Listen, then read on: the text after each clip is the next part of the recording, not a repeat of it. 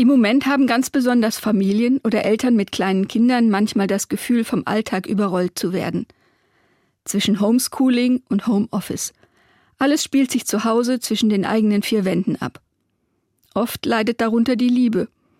Ein Vater hat mir vor kurzem in einer Beratung gesagt, ich fühle mich aufs Geldverdienen reduziert. Seine Frau hat gesagt, ich muss wie eine Maschine ständig nach der Uhr leben, sonst fällt alles auseinander. Alles wiederholt sich tagtäglich und alles ist anstrengend. Das, was trägt, ist nicht sichtbar. Aber, frage ich mich, ist es das nicht immer?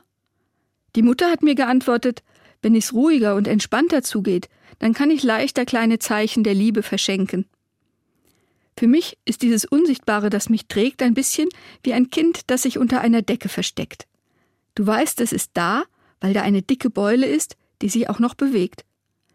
Ich habe mir überlegt, vielleicht kann dieses Paar ein solches Zeichen mitten im Alltagstrubel finden, mit dem sie sich und einander daran erinnern, dass da noch mehr ist. Für mich habe ich entdeckt, in schwierigen Situationen, wenn ich nicht weiter weiß und mich sammeln muss, lege ich spontan beide Hände zusammen wie im Gebet und führe sie an meine Nase. Diese Geste erdet mich und gibt mir zugleich das Gefühl, ich bin nicht allein.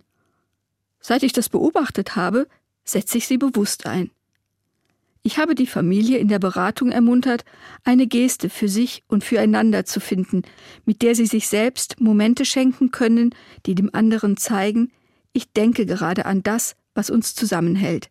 Nenn es Liebe, wenn du willst. Es ist erstaunlich, aber so eine Geste in den Alltag einzubauen, wirkt Wunder.